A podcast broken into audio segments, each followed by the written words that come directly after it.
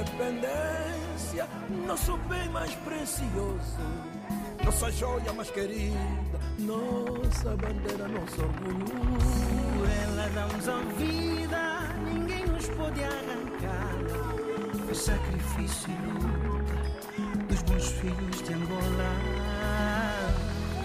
Oh pátria, nossa bandeira.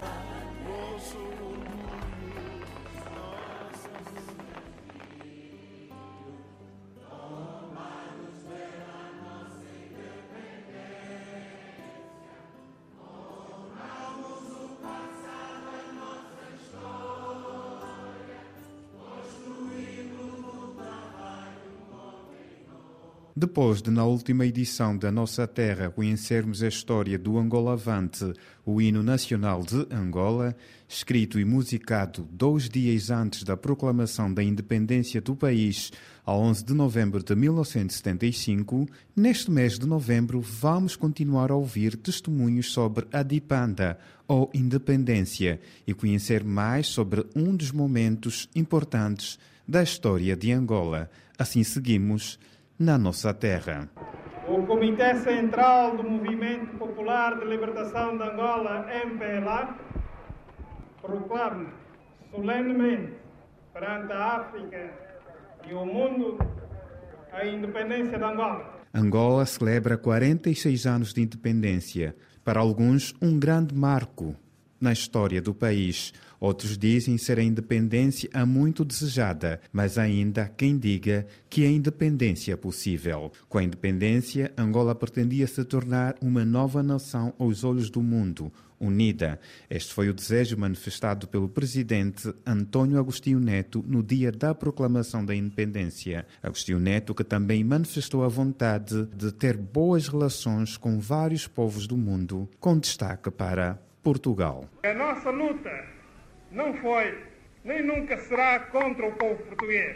Pelo contrário, a partir de agora poderemos cimentar ligações fraternas entre dois povos que têm de comum laços históricos, linguísticos e o mesmo objetivo, a liberdade. Fernando Oliveira, antigo professor de Direito, esteve presente na Praça da Independência, Largo 1 de Maio, e recorda um momento para além do, do, dos sons, dos tiros que vinham de longe, não é?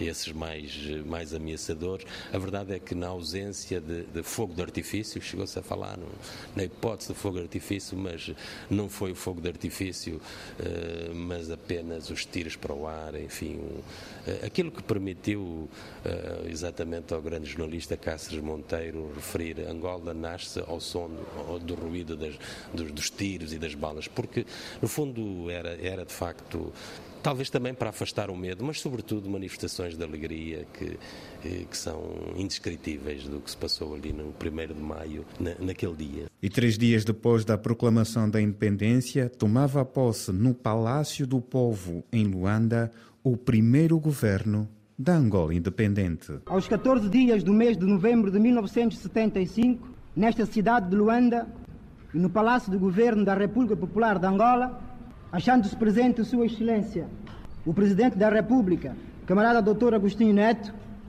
compareceram os cidadãos Lopo do Nascimento, José Eduardo dos Santos, Henrique Teles Carreira, David Aires Machado, Mário Afonso de Almeida, Antônio Jacinto do Amaral Martins, Diógenes Antônio Assis Boavida, Alves Bernardo Batista, Carlos Rocha, Alberto Bento Ribeiro Saidi Vieira Dias Mingas, Augusto Lopes Teixeira, Bem-vindo Pitra, José Carlos Vitor de Carvalho, a fim de, por Sua Excelência o Presidente da República, lhe ser dada posse, respectivamente, dos cargos de Primeiro-Ministro Ministro das Relações Exteriores, Ministro da de Defesa, Ministro do Trabalho, Ministro da Saúde, Ministro da Educação e Cultura, Ministro da Justiça,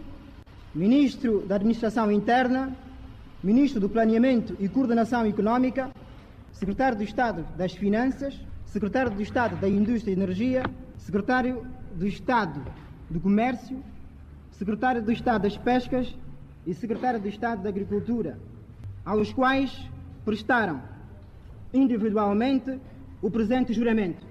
Primeiro-Ministro, camarada Lopes Nascimento. Os momentos que fazem história da independência de Angola a 11 de novembro de 1975, independência proclamada pelo MPLA, que continua a governar o país. Entretanto, há outros depoimentos e outros testemunhos sobre a história da independência angolana. Silva Mateus, militante do MPLA, membro da Fundação 27 de Maio, diz que a proclamação da independência em Luanda a 11 de novembro de 1975 foi forçada, pois o MPLA não queria ir para eleições. A uma determinada altura, Agostinho Neto chama-nos e só mais tarde viemos a saber que isso tinham sido instruções do Rosa Coutinho, como dizem, primo da Maria Eugênia Neto, que era parte do integrante do processo de descolonização de, de Angola. Agostinho Neto diz, meus senhores, nós não vamos fazer eleições. A independência não se entrega, arranca-se. E nós temos que arrancar a independência. Aqui não haverá eleições. Primeiro, porque a independência não se entrega, arranca-se. E segundo, que se formos eleições, o MPLA perde. Quem está em condições de ganhar as eleições neste momento é a UNITA, dizia Agostinho Neto. Como? E explica. Veja bem, que se nós funcionarmos na base tribal, o MPLA só tem três províncias, que falam Quimbundo, que é Luanda, Bengo, Malange e Kwanza Norte. O, a FENELA tem um bocado mais, que é o Baza Congo, só e, e, e o Iji. As eleições iriam e vão ser ganhas pela UNITA, porque a UNITA tem o resto das províncias, na altura de distritos, que compõem Angola. Todos eles falam Ovimbundo, falam Umbundo, e se houver eleições, a UNITA ganha esmagadoramente. Silva Mateus e o seu testemunho sobre a independência de Angola. E neste novembro, mês da Dipanda ou Independência, ficamos a saber mais sobre o Dia da Liberdade.